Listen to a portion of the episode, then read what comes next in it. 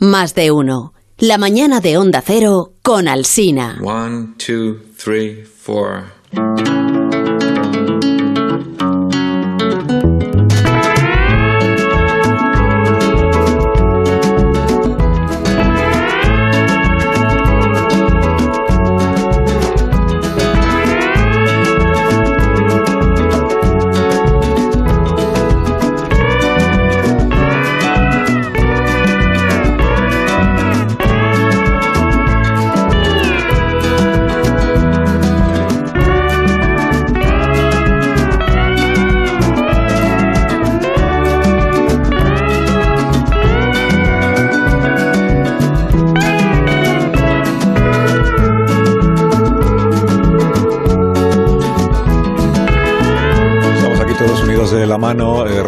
Todos los que estamos aquí presencialmente nos hemos dado la mano. Rosa del Monte, hola Rosa. Hola. Hola, Guillermo Altares, Willy, buenos días. Hola, ¿qué tal? Buenos días. Sergio del Molino, buenos días. Hola, hola, buenos días. Eh, ¿Por qué? Pues porque queremos hacer votos por la pronta recuperación de Sí. Rubén Amón, que saben ya los oyentes que tiene todo, toda una pierna escayolada debido a un accidente deportivo que ha sufrido en las últimas horas y hasta el muslo, ¿no? Es la, la pierna derecha desde la desde los, solo le asoman un poquito los dedos de la escayola y el además muslo, eh, tiene la pierna en alto, hemos contado antes, sujeta de una cuerda que le han prestado del Nos han de mandado, domicilio. nos han mandado foto antes y empieza a ser inquietante porque polea. sabes que está, está como en la ventana indiscreta, está todo el rato mirando. Ya, ya ha visto, ya ha visto tres asesinatos en, en- en- en la casa de enfrente. Está- o sea, No sí, sé sí. si tiene a Grace Kelly o a Telma Ritter. Yo preferiría Hola Amón, ¿cómo estás? ¿Qué tal va todo? Bueno, quiero decir que Uy, se le ve, se le ve mal. Se le ve mal, sí. Está con los calmantes un poco grogui. ¿eh? Muy deteriorado. bueno, si, si puedo hablar, igual doy pie a que se me vea mal, pero por lo menos a que se me vea. Doy No, que pie a no medida es que una pasa el tiempo, muy... Bueno. Doy pie, Lo digo, Carlos, que a medida que pasa el tiempo vas describiendo con más exageración mi estado y, y no, te quería decir que en realidad eh, la escayola me llega hasta el cuello. Hasta el Este cuello. momento. Que empezó en el tobillo y ya está en el cuello y sigue prosperando, así que me voy a momificar. Siendo Amón es lo suyo también, o sea que un Amón momificado no deja de respetar las tradiciones. ¿Qué está sonando? Ah. ¿Dónde está Nacho? Yo qué sé. ¿Y, y yo qué? ¿Dónde está Nacho? Tú estás escayolado también, Hola, Nacho. ¿cómo ¿Qué? estás? Nacho. No, bueno, yo os quería mandar un abrazo a través de las ondas porque estoy en casa con un covidazo, padre. Madre mía. Así.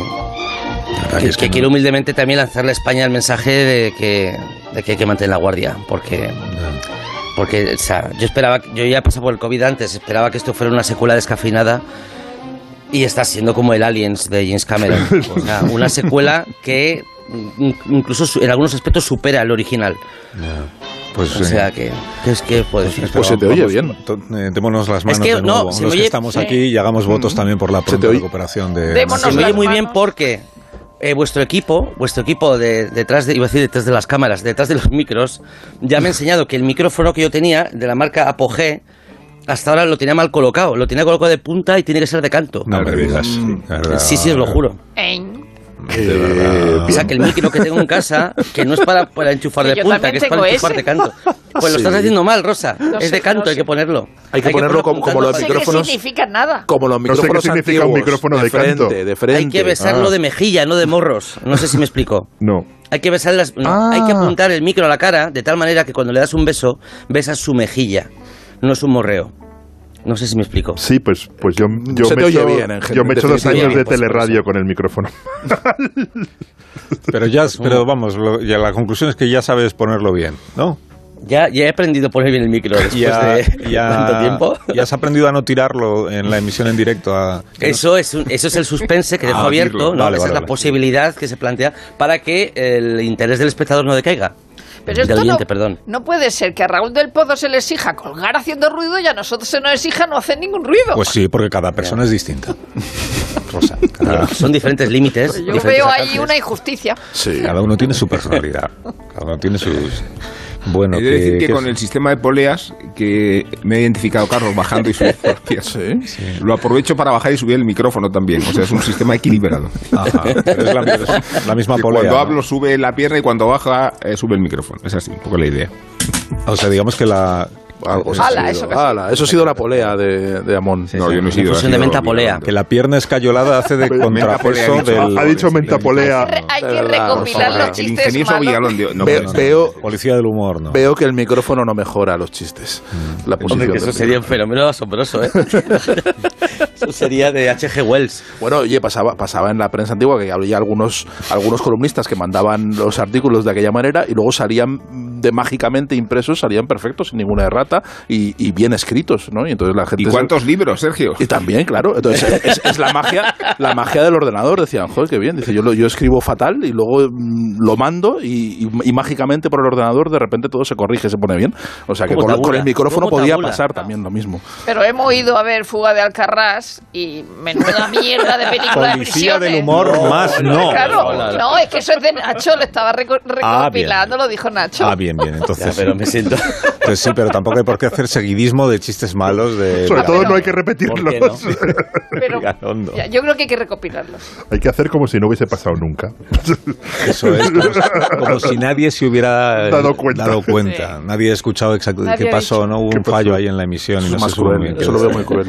Bueno, vamos a poner una música, si os parece que mm, a muchos oyentes eh, igual les suena, o igual no.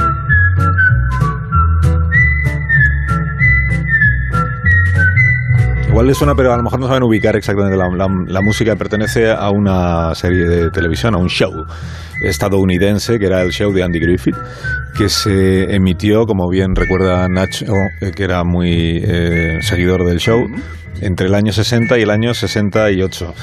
Eh, y es el, el primer spin-off de la historia, o está considerado el primer spin-off de la, de la historia, porque es el primero realmente famoso y premiado. O sea, comenzó sus emisiones en el año 60 en la CBS, en Estados Unidos, después de que ocho meses antes el actor, que se llama Andy Griffith, hiciera un cameo como sheriff Chulito, pone aquí. Ah. ¿Ha puesto eso el guionista? Como sheriff Chulito.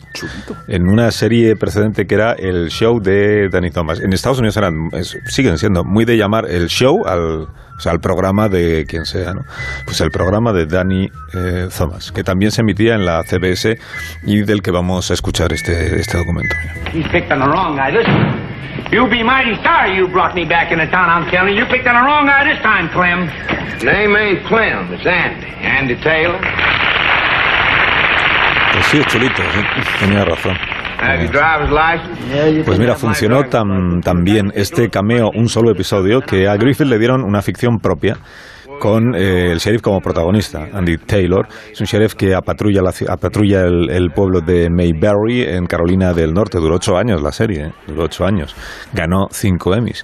Y muchos años después, en Albuquerque, en Albuquerque estado- en, en el estado de Nuevo México, iba a nacer sin planearlo también otro destino, otro spin-off. Joder, tengo una mañana que... A este sí ya nos suena más, más reciente. The first scene I did on Breaking Bad with Brian Cranston, somebody in the in the crew joked, "Can I get a job on the sequel?" After we shot that scene, right there on the set, somebody shouted out, "Can I get a job on the sequel?" And everyone laughed because I guess hmm. the character really popped. Everyone saw the character as a big, big show, and it was a joke. And then um, a few weeks later, Vince was in the. I don't know if it was a few weeks later. I think it was a year later um, when Saul was coming back, and people would joke, "Do you think he sh- should have a sequel?" I think I'd like to watch that. Ya you lo estáis know? viendo, ¿no? Dice, Vince cuando rodé la primera escena you de Breaking Bad a- a eh, con Brian? Cranston, alguien del equipo hizo la broma de decir en voz alta, ay, ¿puedo trabajar también en la secuela? Porque mi personaje funcionaba muy bien desde el principio y nos reímos, ¿no? Porque era un chiste. Pero unas semanas después, bueno, quizá uno, un año después, el, ¿cómo se llama esto? El showrunner, eh, Vin- eh, Vince Gilligan, me preguntó si yo veía una serie propia para Saul Goodman, que es el personaje. Él pensaba que sí, y así es como nació eh, Better Call Saul, que es una serie muy admirada por, por muchos de vosotros, sobre todo por Ramón. Lo que es que está convaleciente y no sé si querrá decir algo. Que está ya en su sexta y última temporada, ¿no? Better Call Saul, que es el spin-off de Breaking Bad. Y que le gusta mucho también a Vigalondo. Vigalondo, Amón, a Sergio también. le gusta sí, rosa. Sí, bueno, sí me gusta, pero yo no, no sé, no es de las mi- mis diez primeras, no sé. Yo no he visto Breaking Bad como para ver el spin-off de Breaking Bad. Yo me bajé en el primer, en la primera temporada De verdad, como para de subirme verdad, al spin-off. De verdad, la de primera verdad. temporada dije ya tengo Y, suficiente. y aún así opina, ¿no? Es- El primero, opina, de no, hecho. ya, no, No, no pero de la que no vio, sino de la No necesitas secuela de la que no vio, ¿no? Breaking Bad para ver Better Call. No. Son dos series en las que los personajes principales tienen dos nombres. A mí me, me- me- me- ya me, me suelen cansar casi todas las segundas temporadas, menos de Bosch, que hoy sale un spin-off de, de Bosch, eh, menos de Bosch, em, prácticamente. O sea, como para ver el spin-off. O sea, es cuando, cuando vas por la quinta temporada y de repente es, eh, Es que como, como salta el Alien. tiburón, a- a- la a- quinta. a- a- aquello se multiplica y A dices, ver, ¿pero qué es esto? Es una, es una serie que evidentemente está hecha para todos los que eh, vieron Breaking Bad, pero que se puede ver perfectamente desde el principio sin haber visto y sin saber nada de Breaking Bad y se sigue sin ningún problema.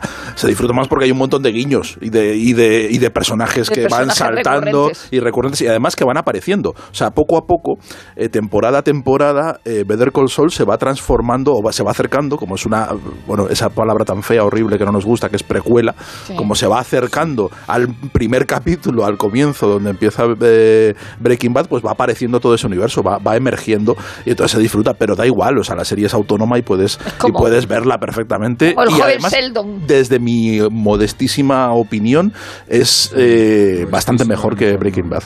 A mí me, me Bueno, parece... Yo no creo que, que tengas que compararlas eh, porque Hombre. sea una precuela. de- No, lo- lo- pero lo hago por capricho. Las, compa- las- que- las comparo porque sí. No, yo creo que es más original todavía eh, estéticamente eh, Better Call Saul Mm. y, y puede que si no se hubiera rodado antes Breaking Bad el resultado hubiera sido completamente distinto. Luego, claro que hay una influencia de Breaking Bad, aparte de los personajes comunes y de las tramas. Pero así como en Breaking Bad estamos asistiendo al proceso de degeneración hacia el mal de Heisenberg, aquí vemos cómo el cándido Saul Goldman, el abogado, se va transformando también en un monstruo, ¿no? Y cómo va adquiriendo, adquiriendo esa dimensión esa dimen- m- maléfica, ¿no? Por, por eso yo creo que hay paralelismos muy interesantes. Yo creo que es más extrema Better Call Saul, más arriesgada. Sí, y, y menos sí, comercial, sí. entiendo, ¿eh? Sí, porque, porque no habla del mal, habla, habla de, de, de algo mucho más ambiguo de una, y la transformación de, de, de Jimmy eh, McGill en, en Saul Goodman, eh, esa, esa, esa impostación, esa construcción del personaje tiene mucho más que ver con, con la comedia del arte y, y con, y, con, y con la forma en la que nos disfrazamos ante los demás. Lo otro es una, es una caída en el mal, o sea, se- se- Heisenberg se transforma en el mal, en, un supervillano y, y cuenta otra historia. Esto, esto, es, es- es- esto está contando una, una historia de, de- de- de disfraz, de travestismo mucho más interesante. lo curioso, o, o- o en realidad lo lógico, es que de una serie buena, hecha por gente buena eh, y con talento, eh, hag- hagan otra serie que igualmente sea buena. Es decir, eh, el caso de The Good Wife, eh, evidentemente tiene a la misma gente que The Good Fight y eh, probablemente es normal que sea buena o que sea todavía mejor porque tiene a la misma gente detrás que son que son los Kim, pero que es habitual que de una buena serie la secuela sea también buena, es decir, de la chica de la tele que es una comedia, sale Lugran, que es una cosa absolutamente distinta, pero igualmente buena. De Cheers sale De Frasier. Cheers sale Frasier. Eh, de, por, por ir a España, pues de Siete Vidas sale Aida, ¿no? Es decir, que yo creo que el, el fallo es que, que Jonathan sale, ¿no? Jonathan es uno de esos personajes que como en Frasier... Sí funcionaba que no- eh, la mujer que- que no de- saliera. No salía y ahí... Y, ahí, ¿Y hay, y y hay ahí spin-off de spin-off? O sea, eso sigue hasta, sigue hasta el infinito. A mí no me consta, no me suena. ¿Hay? Hay un ejemplo que no se ha señalado que es eh, la serie de Richard Chamberlain, El pájaro Sí, spin-off, pájaro que en. España tuvo muchísimo. No, no, no. Ah, de verdad, de Aprovecho- verdad. aprovecho Va- van dos ya, decir, ¿eh? ¿no? Van dos. momento para decir que Better Call Saul no solamente me parece buena, sino que me parece la buena.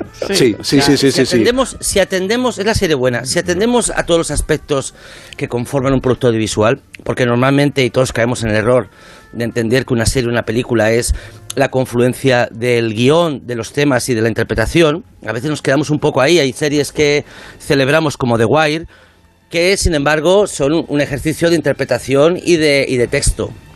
Si añadimos los aspectos formales, Better Call Saul es la serie mm, que más se puede celebrar. Si hablamos del montaje, de la puesta en escena, de los decorados, de- del trabajo de cámara. Eh, y en ese sentido hay que señalar que la serie es una prolongación de la sofisticación que se iba apropiando eh, Breaking Bad temporada a temporada. Pero tú ves la quinta temporada de Breaking Bad y de repente se te ocurre volver a ver el primer capítulo y te das cuenta que el niño iba creciendo y que se iba sofisticando y que iba mejorando. Y ver Cold Soul es la, la continuación de ese, de ese ejercicio, con la paradoja de que si eh, Breaking Bad hablaba de cómo un personaje real acababa convirtiéndose en un, en un personaje eh, dramático, si como un personaje de comedia, como era Walter White en el primer capítulo, acaba convirtiéndose en un personaje terrorífico, aquí se da el camino inverso. Nos quieren contar cómo un personaje real, como un abogado malogrado, va a acabar convirtiéndose en un dibujo animado, en un, en un personaje de mentiras. Con lo cual esta última temporada tiene ese añadido, ese interés añadido de ver cómo la historia termina en un territorio tan exagerado y tan y tan eh, circense como, como conocemos que representa el personaje. Mira, a mí algo me interesa en las dos transformaciones y es que la transformación de Walter White en, en Heisenberg y en, el, y en el rey de la droga, lo malo, supone o se cuenta como la aceptación de su verdadera naturaleza. O sea, como que está emergiendo de verdad ese, e- ese macho eh, terrible que estaba reprimiendo en su vida anterior, ¿no? Y, y lo que cuenta en eh, Better Call Saul es una transformación consciente. Es alguien que mm, por la vida él quería ser otra cosa y eh, para sobrevivir en ese mundo hostil que se le ha puesto, él se, se va transformando poco a poco de forma muy consciente y cuidando todos los detalles en, en una caricatura, en un, en, en un- en un dibujo animado y cuidándolo todo a la perfección, ¿no? Y, y- cada, cada pequeña cosa para que se note esa exageración, esa impostura. Y me parece que esa sutileza, esa, esa, esa forma consciente que tiene eh, John McGill de transformarse en Saul Goodman es una, es una maravilla y, y marca mucha diferencia con, con, el, con lo que se cuenta en, Breaking Bad. Bueno, pero conservan las dos series una ferocidad que, que da, da la impresión de que cuando hablamos de personajes circenses, bueno, vale, podrán estar caricaturizados. Yo creo que la evolución de Saul Goodman es el abogado puro, ingenuo, que degenera en el abogado cínico y corrupto, eh, hasta el punto de convertirse en la espalda de los mayores narcotraficantes. Pero todo se rodea de una, de una ferocidad y de una sanguinolencia que yo creo que identifica a las dos, a las dos series. vamos.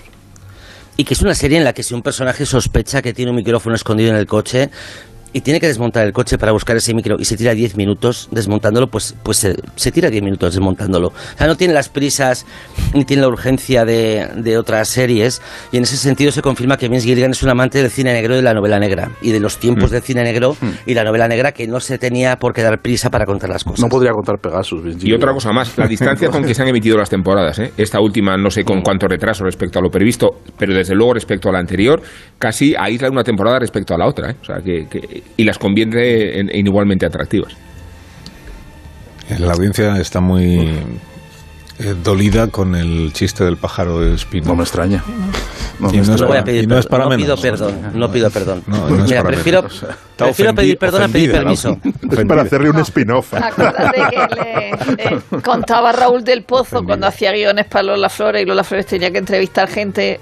Le llevó un día a Javier Sadaba y, Javier, y, y Lola Flores le dijo: Mira, estoy hasta el coño de que me traiga filósofo. le, le dijo a Raúl del Pozo, que esto lo ha contado Raúl del Pozo, pero luego le gustó Javier Sadaba y le empezó a llamar el pájaro espino. Porque era la época del pájaro espino y le recordaba. Bueno, un minuto, que me han dicho que queréis hablar de... Ah, no lo puedo decir. A la vuelta de la pausa de publicidad digo, ¿de qué queréis hablar eh, esta mañana? Eh, y solo esta mañana. O sea, no... No es que vayáis a empezar hoy y ya vayáis a seguir. Pues y nunca seguir, se sabe. Nunca se seguir, sabe. Nunca se sabe, y seguir, Carlos, eso- y seguir. Hay que dejarlo abierto.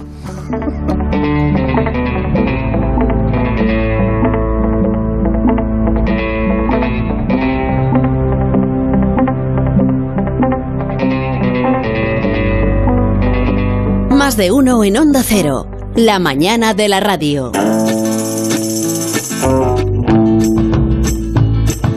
Más de uno. La mañana de Onda Cero con Alsina.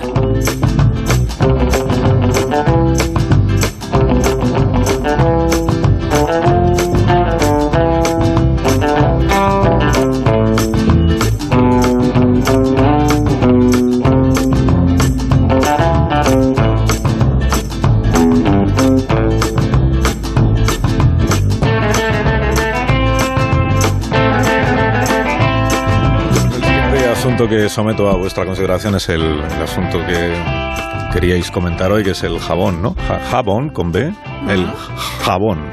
Sí. Sí, este es el asunto.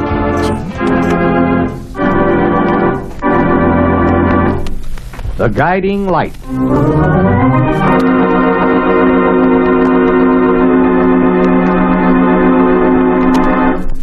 Brought to you by the makers of P&G Soap, largest selling bar laundry soap in America today.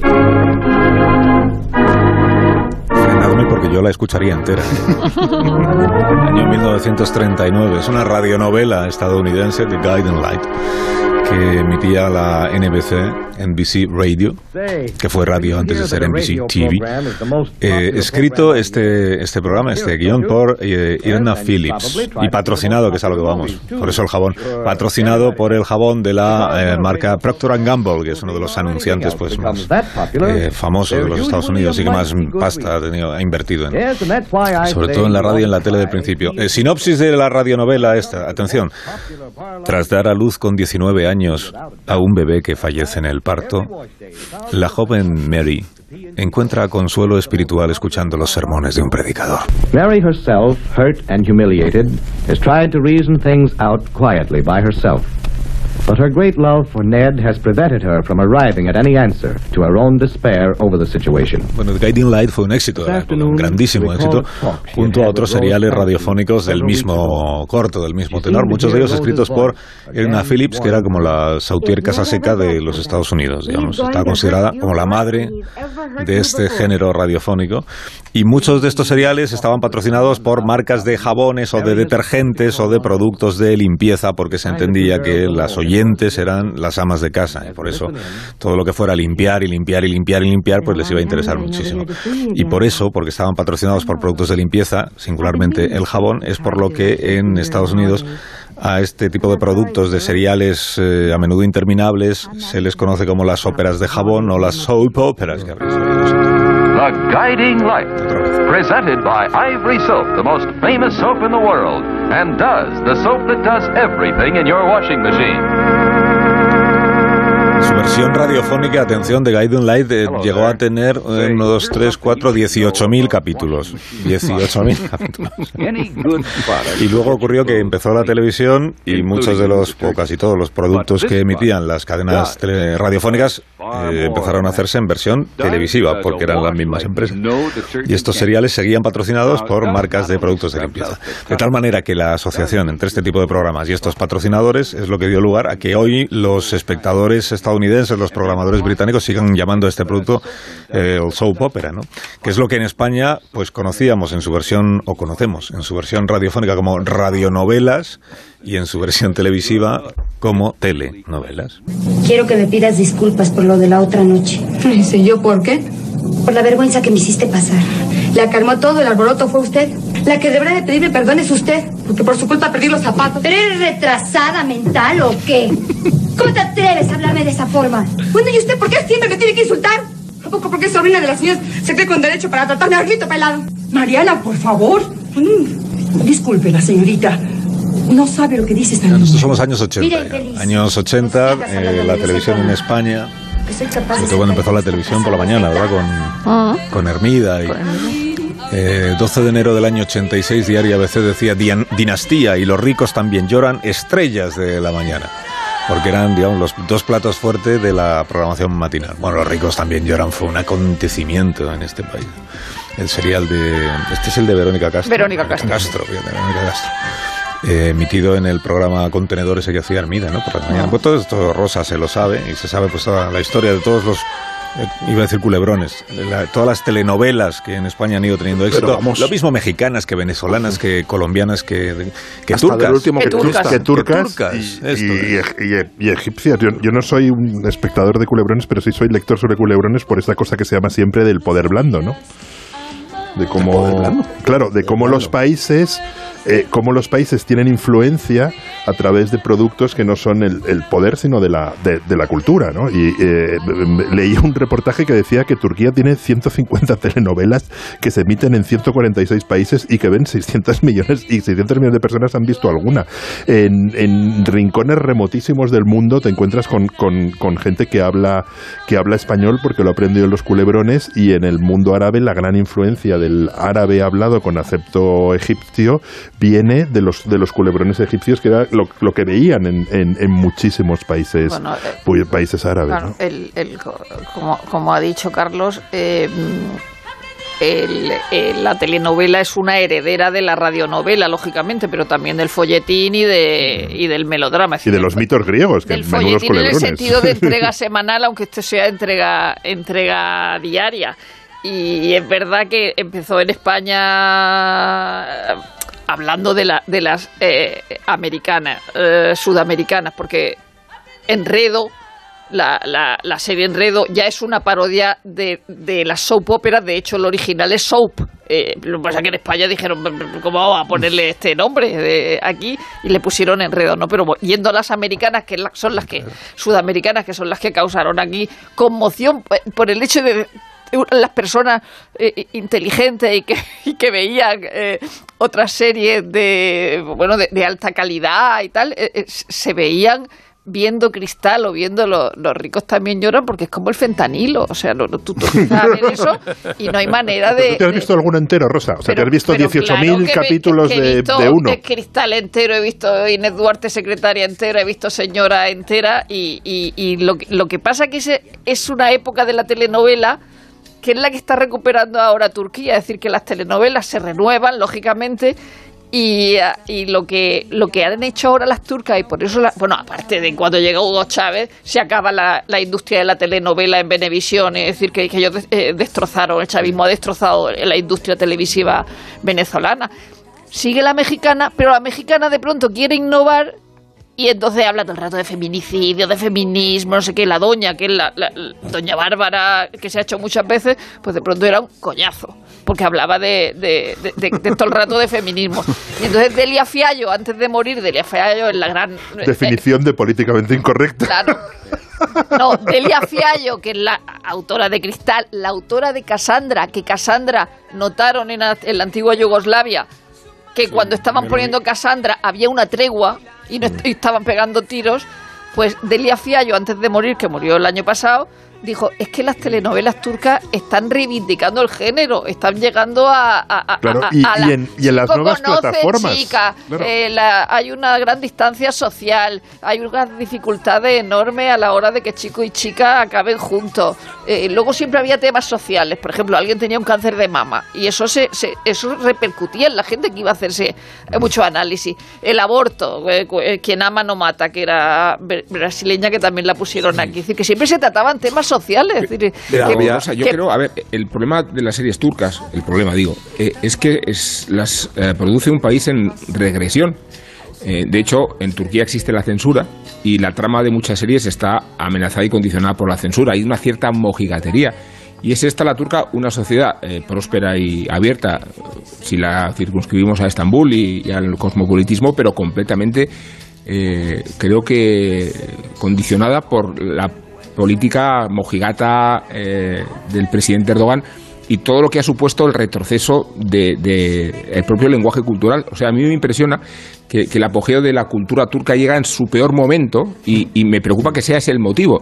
O sea, que cuando hablamos de universales, en realidad estamos rebajando mucho la expectativa de los Sí, universales. sí, porque- Entiendo que es el amor, los celos, el odio, eh, la maternidad, eh, todas cosas que nos puedan concerner, pero que el vehículo que nos traslada estas universales provenga de una sociedad eh, tan retrógrada como es la turca, donde ni siquiera se enseña el alcohol, eh, por, por supuesto no hay sexo, eh, los besos que aparecen tienen que estar siempre ambientados con una música eh, más o menos edulcorante, ¿no? Eh, este cuidado de la censura, que se convierta en un fenómeno universal, a mí me ah, preocupa muchísimo. Rubén, porque precisamente igual precisamente por eso, por, por, por esa razón de la censura, obliga a hacer una, unos productos narrativos que son tan planos que son muy fácilmente exportables eh, y traspasan las barreras culturales. Es decir, como lo has hecho, como lo has, reba- re- lo has rebajado a la esencia, a lo mínimo, y, y has eliminado cualquier elemento, eh, cualquier elemento que pueda, sí. que pueda provocar conflicto, rechazo,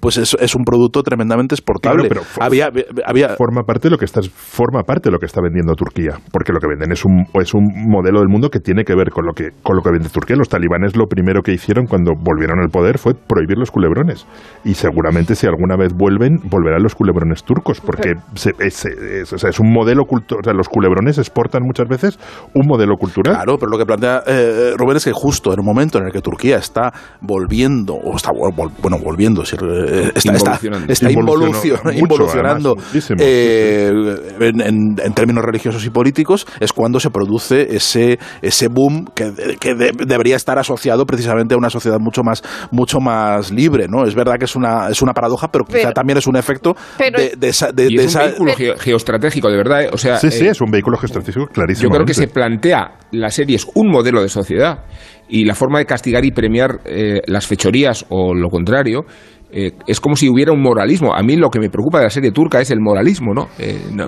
desde luego, cuando, cuando hablamos de las series venezolanas había más eh, capacidad de transgresión y decía Rosa lo de los Balcanes. Eh, cuando ibas a los Balcanes todo el mundo te hablaba de Cassandra y yo no sé, nunca sabía a qué es se que, tú- es que no puedes, no, puedes concebir, no puedes También concebir. mejoró la imagen de los gitanos en todos esos países. no puedes concebir una novela, una telenovela venezolana, eh, especialmente venezolana, pero de otro país también, sin eh, el, el sexo que lo atraviesa por todas partes. No, no, pero el deseo. sexo, el sexo. Pero no, no, no explícito, Ah. pero sí el deseo y las La pulsiones, Las esas son las de ahora de las los que se quejaba cuernos y de todo, claro. Fíjate, eh, eh, eh, Wesley Kenny, el, que era el- uno de los productores de, de- de Hospital General, culebrón de culebrón hospitalario eh, de, de- de- de mu- de muchísimos capítulos y, mucha, y muchos años, de- definía el- la telenovela diciendo que el, el éxito de la, tele- de la telenovela tenía que ver con la identificación de la audiencia. Dice que, que se identificaba mucho con ese simulacro de vida real, dice que parecía que dice es como cuando lo ves dice es como la vida misma, es como nosotros, dice, pero a la vez a la vez es a, lo- eh, a la vez suspiras de alivio diciendo gracias a Dios esto no me pasa a mí. Claro, Quiero pero decir, pasa en entonces- Gran Hermano también. Claro, pero ese, ese es el, dice, y ese es el, el secreto de que engancha, ese es el, el, eh, el- la sustancia adictiva que mantiene a la gente pegada a la pantalla. Y Rosa, ¿quién pone día, los ¿no? títulos? O sea, Pasión de Gavilanes. eh, Oye, amarte así, por el diabla. Cassandra, ahora mismo, la que la- fuera de las telenovelas turcas, que son las que eh, triunfan fundamentalmente en Antena 3, y de hecho hay una que pone los lunes y los martes, Infiel, eh, perdón, Los Ino- Inocentes, que está muy bien, que está escrita por una por una psiquiatra, y hay unas tías locas de atar que en realidad están to- todo el día limpiando, parece que le, ha- le hagan una, una, una- un homenaje a Soap, a Soap, pues eh, eh, en los, los títulos, eh, ahora mismo, una de las que más ha triunfado, y además en Netflix, es la enésima versión de Café con aroma de a mujer. Claro, que es el tío que hace, que el otro día estuvo en el hormiguero, y es el tío que hace la publicidad del corte inglés. O sea, es el protagonista de una telenovela está haciendo la publicidad del corte inglés. Que eso son cosas que no pasaban desde la fundación cuando Davinia hizo la, la- la- el anuncio del corte inglés, que nadie se acuerda de quién era Davinia. No, ¿quién era? Luego. Pues había una serie inglesa que se llamaba La Fundación, que ella era una viuda que llegaba a la empresa, y entonces la serie se llamaba La Fundación. Y entonces esa tía que ponían en grandes relatos hizo el anuncio Pero del te- Corte Inglés. tenemos La claro que esas cosas un pozo Rosa se las, no las sabe, Se sino las que se las inventa, ¿no? La protagonista de Cristal nunca hizo anuncios así, de- o del corte inglés o de otra cosa, ¿no? En la protagonista de Cristal, bueno, llegó a participar en Superviviente, Janet Rodríguez, que Janet era. Cristal, era la dama de rosa, eso, es que tuvo muchos... Y luego tenía... Luego Pero en- fue famosa en España. fue- Claro, y en el lío de, de Banesto a- aparecieron un montón de cintas de ella, de cintas de, de vídeo de ella. Eh, Ángel Antonio Herrera nos contó el otro día, nos lo ha contado él mismo en una grabación que os voy a ofrecer ahora, que él eh, fue testigo de cómo se grababan las telenovelas en un viaje que hizo a Venezuela y que le invitaron a participar en un programa de televisión y entonces descubrió cómo era el maravilloso mundo de los, ¿cómo son? Los platós concéntricos para estar grabando varios culebrones al mismo tiempo. Qué maravilla. En Caracas me recibieron en Radio Caracas Televisión, en el plató, en el plató principal donde se rodaban las telenovelas venezolanas. Y digo telenovelas venezolanas porque había un plató principal que era el que acogía el rodaje de la más puntera, digamos, o la más popular, y alrededor había varios platós concéntricos donde se estaban rodando otros culebrones a un tiempo. Era curioso ver cómo actrices de, las, de los tres culebrones iban pasando por una serie o por la otra, es decir, en el mismo día, durante las varias horas de rodaje de ese día. Es decir, que trabajaban un rato en una, seguían en la otra y remataban en la tercera. Eh, esto era prodigioso, es decir, era como una acampada laboral en las que prácticamente estabas viendo tres o cuatro culebrones a la vez. Era mm, sorprendente ver cómo trabajaban, o al menos es una de las cosas que a mí más me sorprendió, cómo trabajaban los guionistas. Eh, los guionistas estaban allí a pie de obra, a pie de cañón, y, e iban eh, mm, improvisando, reimprovisando, según detalles que eran incluso domésticos o, o veniales, ¿no? Como que una actriz se había retrasado y había llamado por teléfono, otra que eh, eh, ese día no iba a llegar, eh, o, que se retrasaba en el propio rodaje mm, vecino, ¿no? Y entonces todo eso se iba improvisando sin perder tiempo allí mismo, ¿no? Y los guionistas eran pues un taller mm, perfecto de- de eficacia, ¿no? De, de, mm, de virtuosismo contra las demoras, ¿no? De, propias del, del culebrón. te quiero. Son tantos Que no se sabe las letras de las canciones. No, ya, pero y además los nombres que decía que decía Guillermo de las telenovelas también eran los nombres de las personas. O sea, había una, Sí, telenovela siempre, Rosa, que era ¿eh? Señora, eh, donde la protagonista era Caridad Canelón. Este es el nombre real. qué, qué? Caridad, Caridad Canelón. Canelón. Y el nombre de ella en la novela era Constitución Méndez. O sea, es que todo. claro, mucho nombre los varones. Hay ¿eh? que hacer una pausa. Y recordad que hubo una clave, una clave de telenovelas que trajeron a Mariela Alcalá, que era una de las protagonistas. de ¿La clave sobre La clave se hizo uno de telenovela y trajeron a Mariela Alcalá. Maravilla. Hola, toma, toma. Sí, eh, una, pausa, una pausa urgente. Sí, sí. Eh, enseguida, si me da tiempo, escuchamos a Nacho. que Sí, sí, sí. No tenía interés, eh, aviso. Culpable es tu corazón. Más de uno. En Onda Cero.